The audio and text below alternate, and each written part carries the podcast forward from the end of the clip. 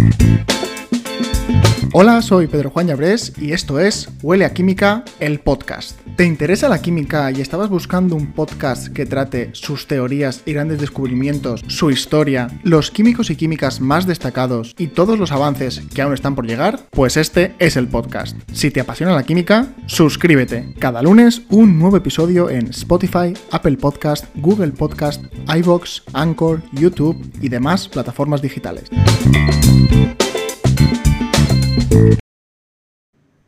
Hola, ¿qué tal? Bienvenido, bienvenida a mi podcast, al podcast de Huele a Química, tu podcast dedicado exclusivamente a la química.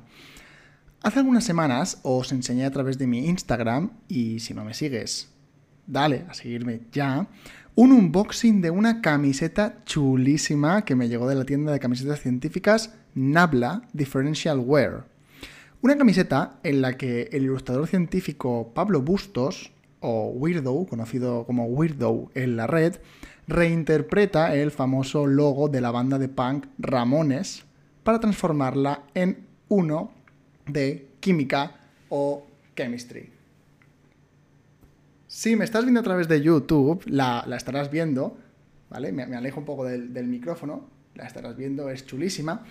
Y si no, pues te cuento cómo es. Eh, ¿Te imaginas el logo de Ramones, no? Arriba Ramones, luego un, círculo con, los nombres de los integrantes del grupo alrededor y en medio eh, unos dibujos, ¿no? Pues eh, Pablo reinterpretó este logo para poner en vez de Ramones Chemistry, donde tocaría ir los nombres, puso los tipos de enlaces químicos que hay iónico, covalente, metálico y los enlaces débiles. Y los dibujos, pues también, también son característicos de cada tipo de enlace con sus. Eh, con, su, con, su, dibujo más característico. En fin, es una chulada, la tengo aquí puesta y me encanta. Y mira, pues sobre esos enlaces vamos a hablar hoy. Me da mucho pie a ello este podcast para hablar de los tipos de enlaces químicos. Vamos a charlar tú y yo sobre eh, en qué consisten, como son técnicamente hablando, y qué importancia también tienen en nuestras vidas, ¿no? ¿Qué, qué repercute ese tipo de enlaces? Esa forma de unirse de los átomos para formar moléculas, ¿qué repercute y dónde encontramos eh, los diferentes tipos de compuestos que se forman? Pero antes de empezar, déjame hablarte un poco más del sponsor de este podcast, Nabla. Como has visto, tienen camisetas con ilustraciones científicas de muchos artistas, como por ejemplo Pablo Bustos con dibujos realmente impresionantes de física, biología, exploración espacial, geología incluso, y también realizan camisetas para eventos como Tribulgando o Pint of Science. Si eres un poco friki como yo, puedes entrar a su página nablashop.com, nablashop.com y elegir el modelo que más te guste. También encontrarás bolsas de algodón y delantales. Y lo que me gusta también de esta marca, Nabla, además del trato personal que es excelente, son sus valores.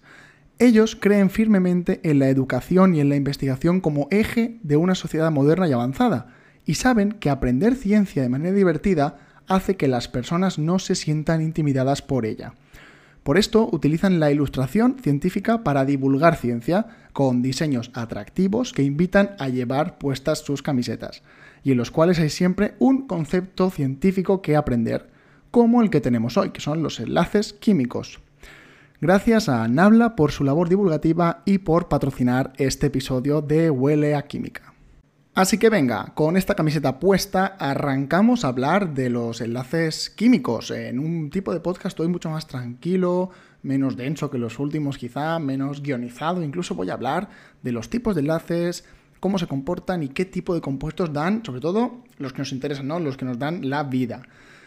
Y es que los enlaces químicos son las diferentes maneras que tienen los átomos de unirse, ¿vale? Las diferentes formas que tienen de unirse entre ellos y entonces formar estructuras más grandes que ellos mismos, eh, llámense eh, redes, llámense moléculas, ¿no?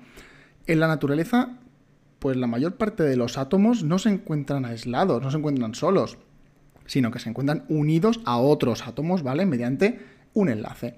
Sí que encontramos átomos solos, eh, pero la gran mayoría de los átomos de nuestro organismo y del universo están unidos a otros átomos. Como queda registrado en mi camiseta, podemos clasificar los tipos de enlaces en cuatro grandes grupos. Los covalentes, los iónicos, los metálicos y un subgrupo al que llamaremos débiles. Como quiero abordar un episodio dedicado a los enlaces débiles, porque de verdad son muy importantes, vamos a hablar rápidamente de ellos y los vamos apartando.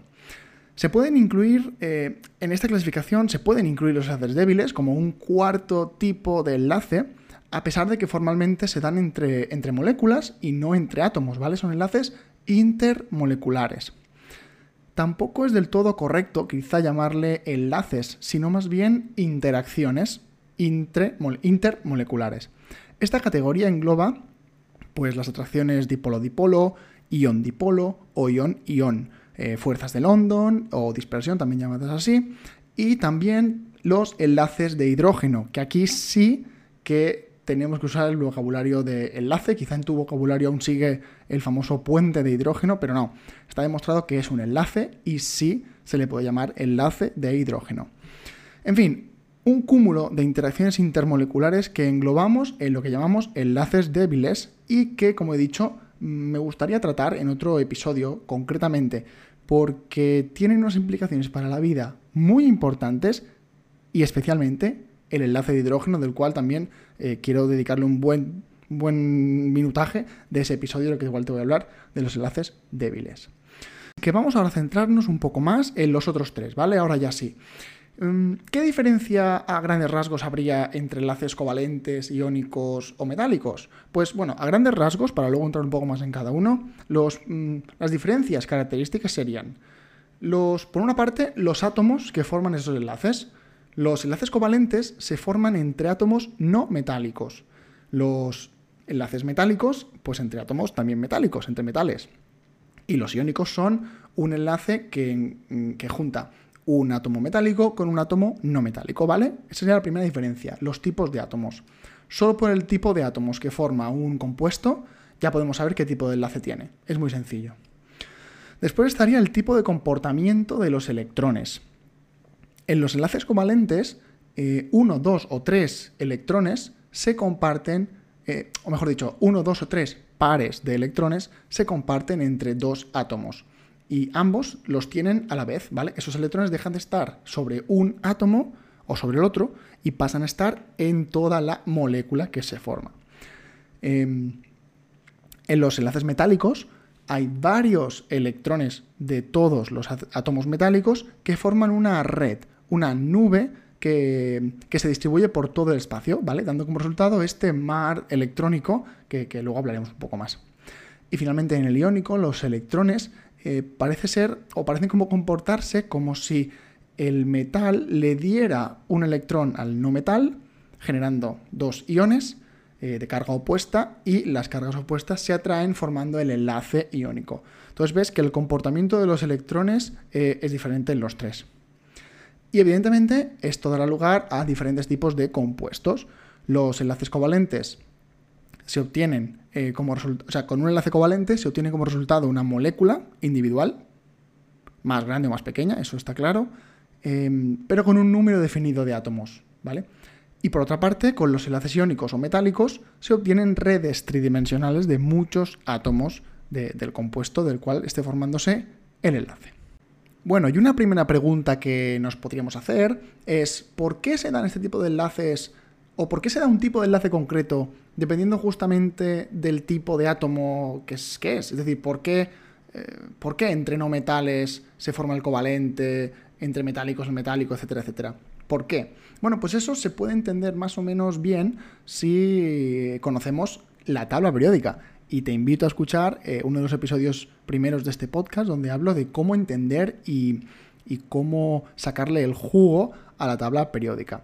En él aprendimos a identificar los diferentes grupos de elementos, aprendimos a ver dónde están los metales, no metales, metaloides y también qué configuración electrónica tienen, que eso es muy importante para el tipo de enlace que se forma. Vale, comencemos un poco a ver eh, un ejemplo. ¿no? Tenemos, imaginaos que tenemos un átomo de sodio, ¿vale? Tenemos un átomo de sodio, que lo estamos colocando en el grupo 1 de los alcalinos, ¿vale? Y sabemos que tiene una configuración, por tanto, enseguida podemos saberlo que tiene una configuración eh, en su última capa de 3S1. ¿Vale? Te, recuerdo, 3 por, el, por la fila en la que está, S1 por el grupo en el que está. Bueno, te invito a, ver ese, a escuchar o ver ese, ese podcast. La regla del octeto dice que los átomos buscarán siempre completar su última capa con el número exacto de 8 electrones, ¿vale? Su última capa. El sodio era S1. ¿De qué forma puede conseguir el sodio eso? Pues tiene dos formas.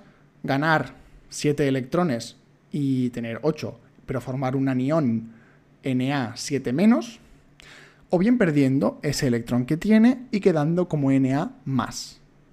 ¿Qué crees que va a hacer? Pues esa última opción es la más favorable eh, energéticamente, más que nada. Vale, ahora vamos a otro, a otro elemento, vamos al cloro. El cloro, si sabes verlo enseguida, es 3S2, 3P5, ¿vale? Tiene 7 electrones en su última capa. Misma pregunta, mm, ¿qué preferirá energéticamente? ¿Ganar uno y quedarse como Cl- o perder 7 eh, para completar la capa anterior, que es la 2? Pues obviamente preferirá ganar uno y quedar como Cl-. ¿Podemos entenderlo en conjunto como si, por ejemplo, el sodio le diera su electrón al cloro?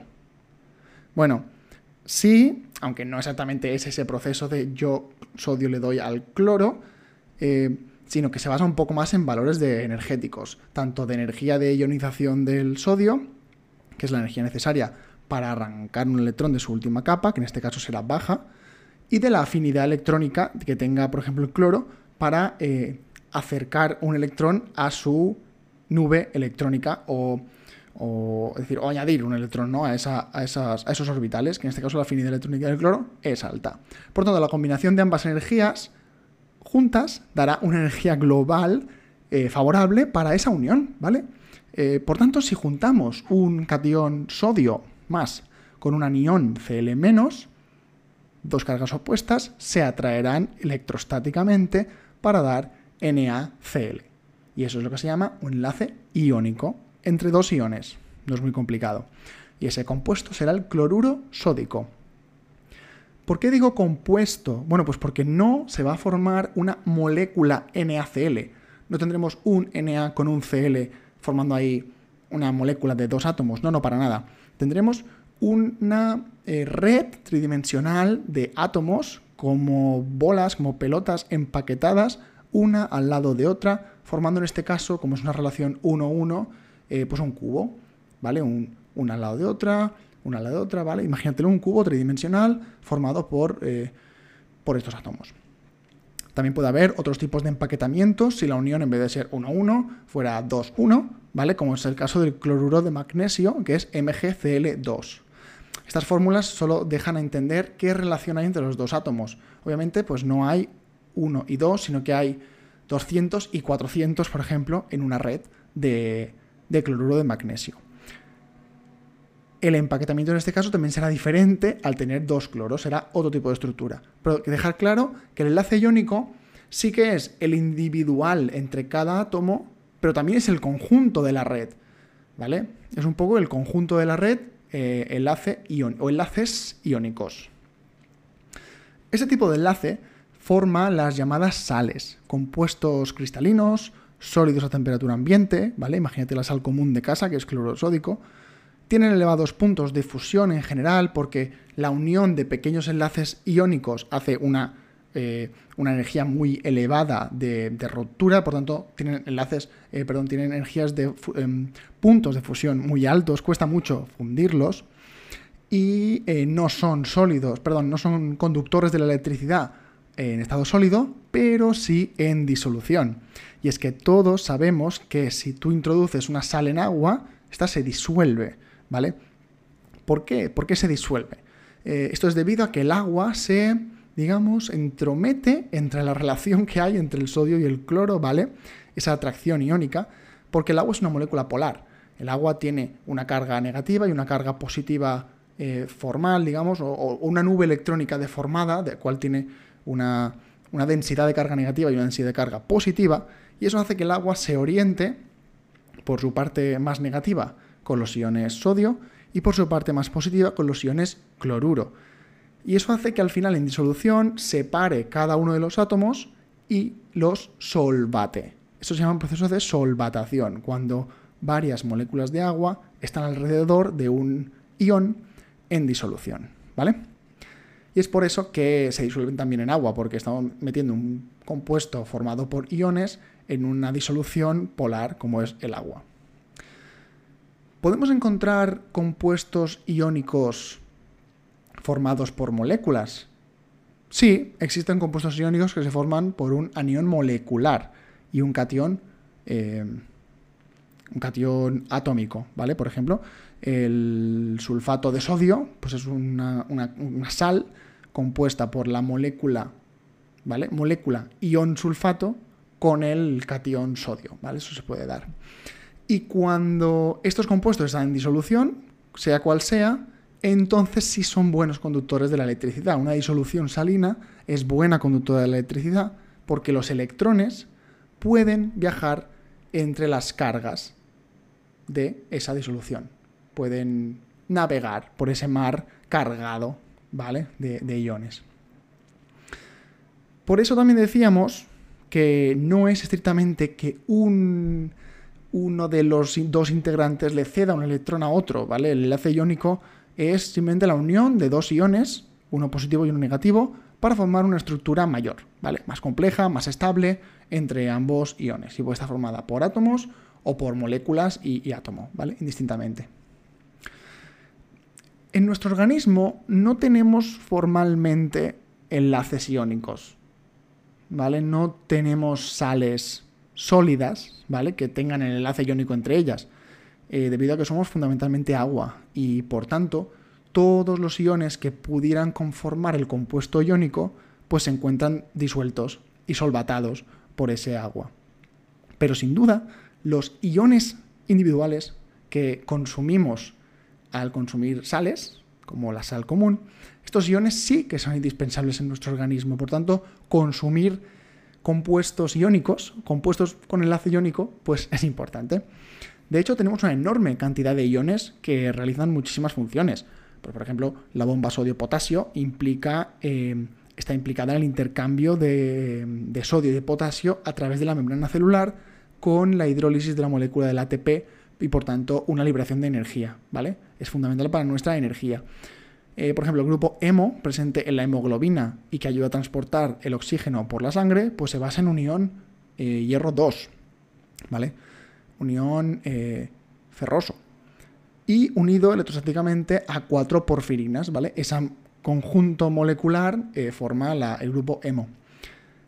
Y los minerales esenciales para el cuerpo humano, pues también lo son. El calcio, fósforo, potasio, sodio, cloro, magnesio, manganeso, zinc, pues todos ellos son iones que, están en nuestro interior y que tenemos que consumir, ¿vale?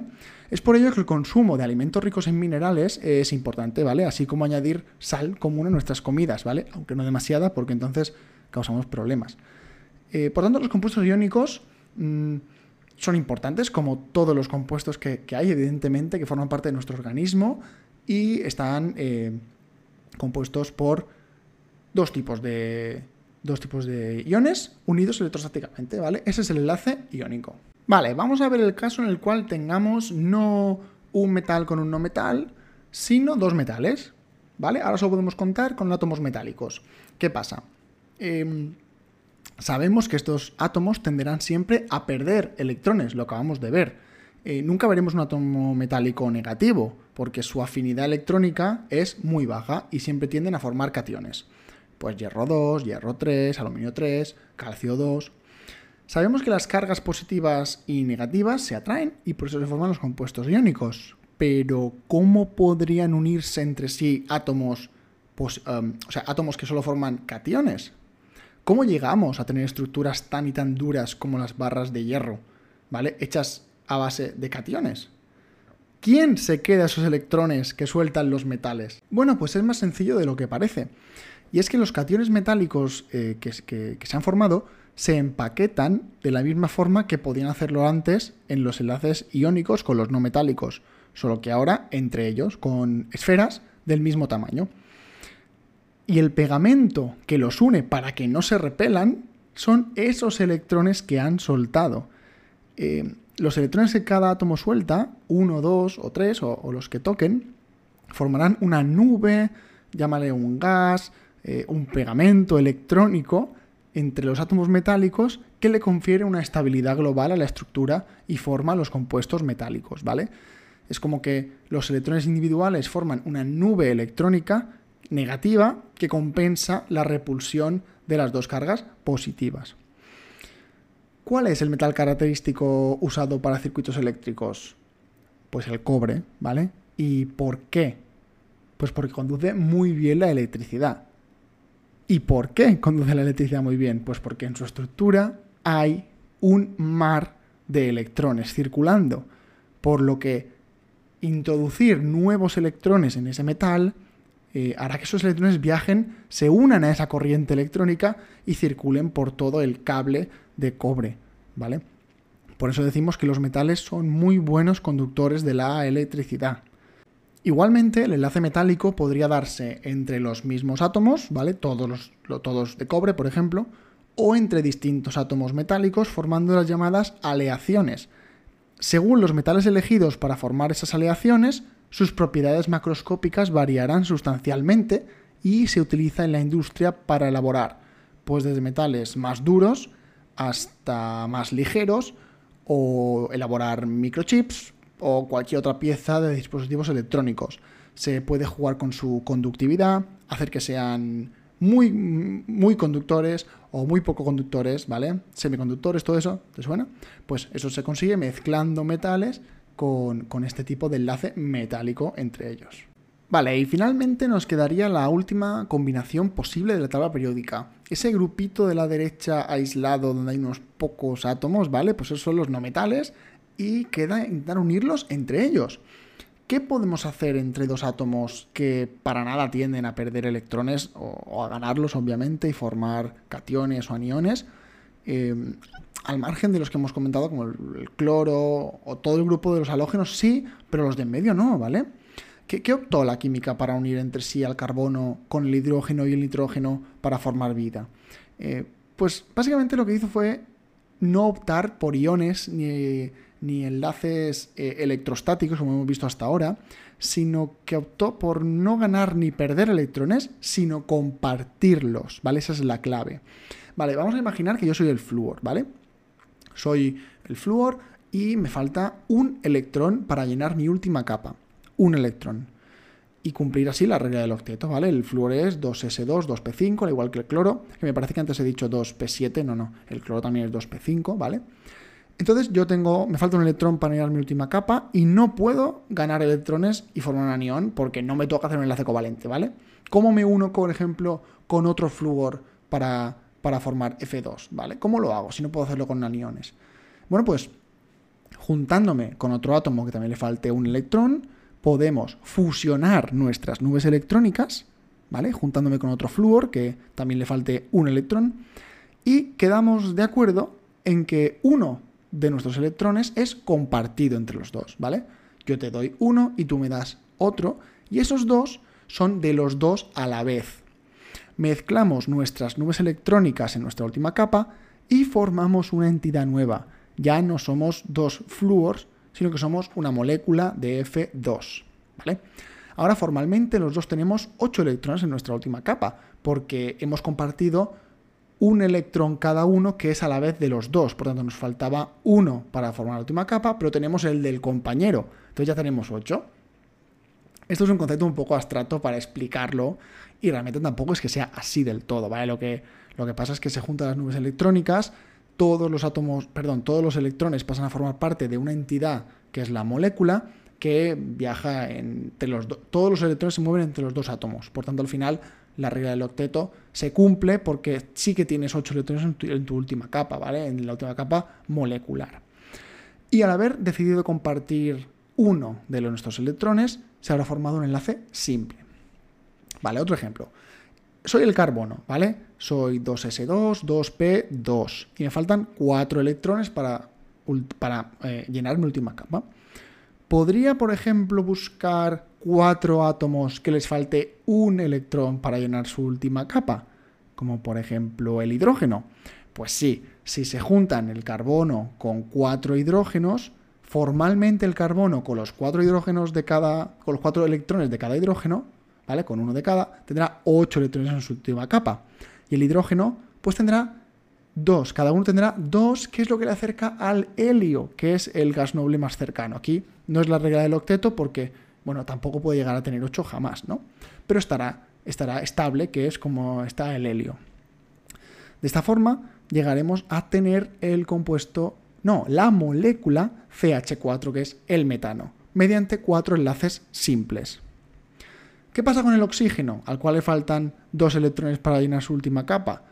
Pues puede juntarse con dos hidrógenos, compartir el, oxígeno 2 y el hidrógeno cada uno 1 y formar H2O, agua, o podría juntarse consigo mismo y compartir cada uno dos electrones, cuatro en total, dos pares de electrones, y formar dos enlaces simples o uno doble, ¿vale? También se llaman así. Y lo mismo pasa con el nitrógeno, le faltan tres para formar, para llenar la última capa, pues cada nitrógeno comparte tres, se forman tres pares de electrones y se forma un enlace triple, que es el número máximo de enlaces que se pueden dar a la vez entre dos átomos. Es decir, el enlace covalente se basa en la compartición de electrones para que ya no vaya solo por los orbitales electrónicos del átomo, sino que se muevan por los orbitales moleculares de la nueva molécula formada, quedando el conjunto de la molécula estable en cuanto a electrones. El enlace covalente sí que forma, en este caso, moléculas aisladas, no como los otros tipos de enlaces, y la gracia es que pueden ser moléculas tan simples y pequeñas como el H2, H2 es una molécula, o tan grandes como el ADN. ¿vale? El ADN o cada hebra de ADN que tiene un principio y un fin es una molécula de ADN, ¿vale? Y es enorme. Pero todos digamos que tienen una fórmula molecular definida, con su número de átomos de cada tipo. Bueno, ¿y qué decir de la importancia de nuestra, para nuestra vida del enlace covalente? Eh, bueno, si nuestro organismo lo compone esencialmente aminoácidos, lípidos, carbohidratos y nucleótidos, todos ellos son moléculas formadas a partir de enlaces covalentes, entre por supuesto el carbono como base de todo y el resto de átomos principales que, forman la vida, pues hidrógeno, nitrógeno, oxígeno, azufre, fósforo, ¿vale? El enlace covalente sirve para montar estructuras, ¿vale? Son las uniones de nuestras piezas de Lego. Tenemos dos piezas y hay una unión que las, que las junta y forman una estructura nueva que se puede ir agrandando por cada lado, con enlaces dobles, triples, con geometrías, ¿vale? Que también eh, tiene su, historia con las geometrías, y sirven para ensamblar esas unidades y montar proteínas, ADN, ARN, triglicéridos, crear membranas, genes, cromosomas, ¿vale? Todo a base de enlaces covalentes. Como comenté antes, una estructura molecular covalente podría ionizarse y acabar formando un compuesto iónico, ¿vale? Uniendo así los dos tipos de enlaces. Al final intentamos compartimentar las cosas, pero la naturaleza, al fin y al cabo, es un conjunto de absolutamente todo lo que conocemos junto. Los enlaces químicos dan lugar a todas las estructuras que conocemos, orgánicas e inorgánicas, metálicas o no metálicas, y son la forma que tiene la naturaleza de unir a sus 118 elementos que componen la tabla periódica y crear así lo que llamamos vida, ¿no? Y lo que conocemos como el universo. En todas partes hay átomos y en todas partes hay moléculas, metales y sales. Y es que la química, desde luego, está en todas partes.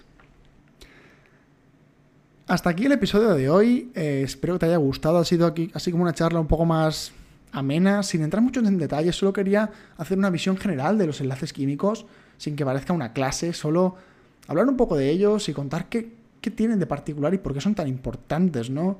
Que, a veces ya vamos directamente a hablar de moléculas, a hablar de compuestos, pero nos olvidamos de cómo se forman, ¿no? Y me parece muy interesante. Espero que te haya gustado, como te digo, sígueme en redes sociales, eh, estoy en todas como Huele a Química, eh, no te perderás si me sigues en Instagram unboxings y fotos y, y otro tipo de reseñas de camisetas tan chulas como esta. Gracias a Por, esta camiseta y por patrocinar este episodio. eh, vete a su tienda nablashop.com y elige entre todos los modelos de camisetas que tienen, que es una auténtica barbaridad y cada vez van añadiendo más. Aparte que no trabajan solo con un solo diseñador, sino que tienen varios, ¿vale? Pablo Bustos es uno de ellos, eh, pero tienen muchísimos más de otros temas, así que pásate por allí. Sígueme en redes, te espero aquí la semana que viene en otro podcast. ¡Chao!